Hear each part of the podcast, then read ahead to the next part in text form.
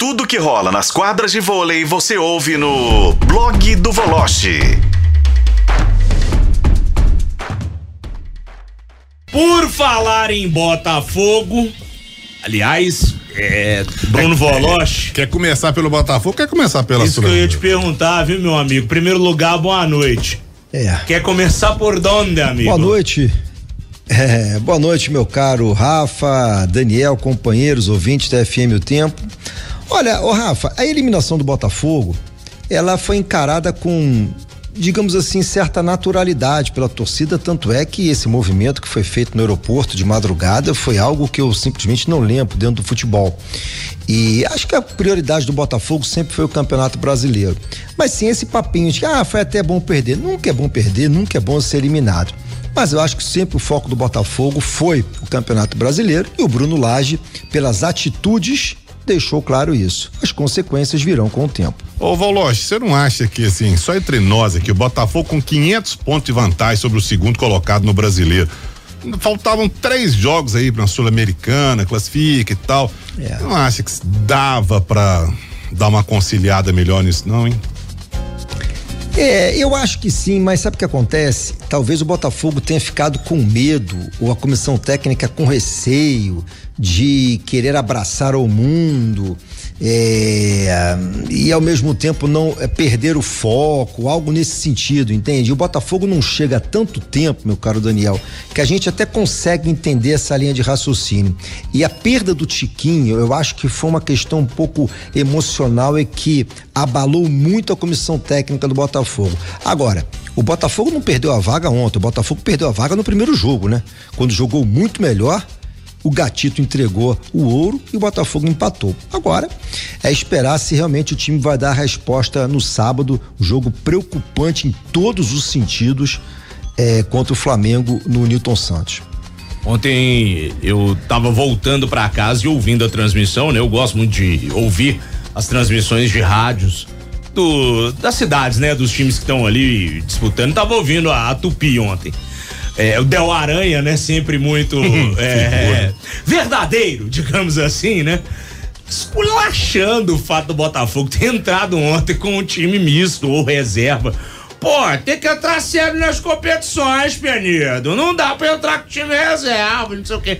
E assim, poupou alguns poucos jogadores. O Gatito, porque também pegou até pensamento. O Tietchan, ele falou bem do Tietchan, principalmente no segundo tempo. Agora o Diego Costa, ele não curtiu muito a atuação do Diego Costa ontem, não, viu? É, agora, o, o Rafa, esse time também do Defensa e Justiça, convenhamos, né? Não é lá esse supra-sumo todo, né? Acho que não passa nem pelo São Paulo, nem pela LDU se avançar. Por isso que tenha ficado essa frustração. Porque uma coisa é você ser eliminado numa semifinal pela LDU, que é um adversário que tem mais tradição, ou até o próprio São Paulo. Agora, defesa e justiça, é, convenhamos, é difícil de engolir mesmo. É Concordo assim, com o Aranha. É, é assim, Lélio. É um time que tem ganhado é, holofotes, está tentando se tornar um protagonista nos últimos anos na Argentina, né, Lélio? É. Já beliscou título de Sul-Americana, mas não é nenhuma força do da Argentina, né, Lélio? Meu caro Bruno Voloche, esse, esse defesa e justiça aí, ó é um time tão perigoso que quando a gente menos, imaginava, ganhou uma recopa em cima do Palmeiras aqui, eliminou o São Paulo de uma Copa Sul-Americana, então é um time que não pode ser subestimado, não. E, e, eu até falava, tinha visto contra o América, tinha jogado bem. E, e, e, ontem, até no nosso programa da manhã, eu apostava numa classificação do Defensa e Justiça se fosse realmente com um time alternativo como foi o Botafogo. Agora, tá claro também que a prioridade do Botafogo é o Campeonato Brasileiro, né? E ponto final, né, Voloche? Forte abraço. É. Um abraço, meu caro Lélio. É sempre um prazer poder falar com você. Eu concordo perfeitamente com você. Acho, eu, quando eu falo em termos de tradição, não é esse supra-sumo todo, é, em relação ao que eu vi de Racing e Boca, que foi um jogo talvez que não tenha se destacado pela técnica, mas e sim pela motivação, garra, determinação, provocação. E vou te falar uma coisa, hein? Palmeiras tem esse time todo, tem muita tradição também Libertadores, pode ser o favorito. Agora vai ser uma batalha contra o Boca, hein? Anote que eu estou dizendo. Palmeiras vai ter que cortar um dobrado se quiser ser finalista Libertadores. Eu não vejo, sinceramente, Palmeiras já é, não sei contra quem, mas já é finalista. Não sei, não. E o Palmeiras é, ontem tocou bola, viu? Vou te falar. Nota joguinho feio. É, ah, é, também, né? É, e era minha aposta também do Barba, 0 a 0 feio. Olha! É, é, Lelão, é, ó. É, falei. Time brasileiro já fez o placar lá, os caras vão chegar aqui, vão administrar o jogo, vão jogar nada. Mas eu, bom, se o Galo é freguês de carteirinha do Palmeiras, o Palmeiras é o freguesão do Boca, hein? Pode escrever aí. Torcida argentina invadindo o Maracanã. Por falar em argentinos, e agora Bruno Voloche. É... Eu acho que eu tenho a minha parcela de Bom. culpa que eu dei uma zicada na seleção brasileira. Pô, não é possível que o Brasil vai perder pra Argentina. Ah. Desculpa, viu? Eu acho que não tem parcela, não tem zicada nesse caso, não. tem a incompetência mesmo. Olha, eu hoje tive o. Eu não sei como é que eu vou me expressar. Eu foram quatro posts que eu escrevi hoje de manhã e todos eles, lamentavelmente, acabaram sendo confirmados em termos de notícia e, claro, é um furo, é muito importante.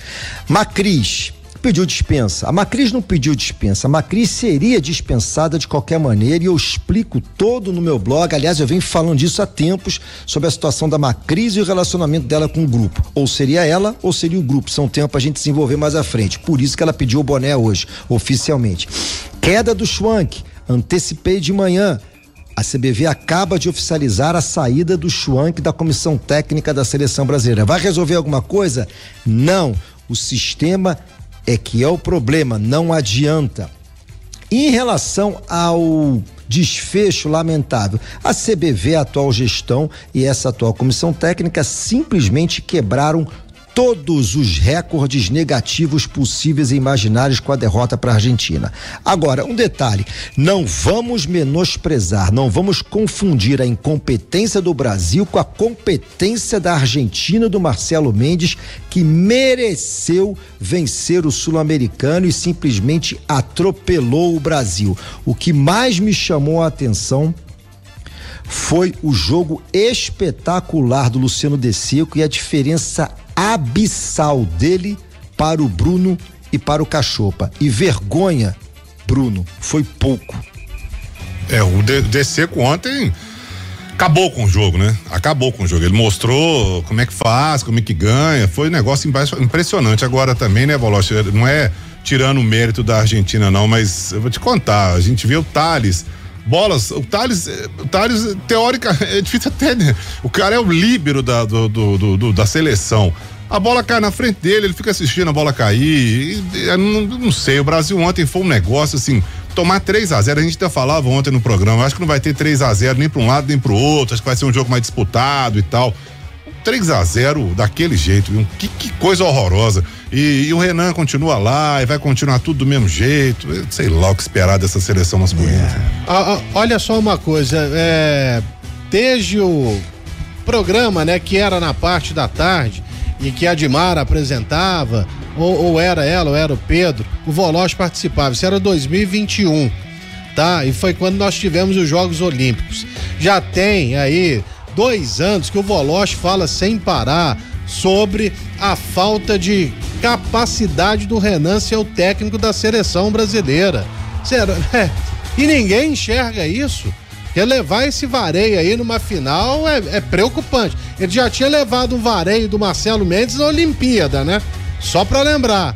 E ontem, então, levou ontem. É. É, e, e, o pior é que o Voloche vira e mexe fala aqui, ele não convoca os melhores. Ele só convoca a panelinha. Então até quando vai ficar isso aí? Difícil, hein?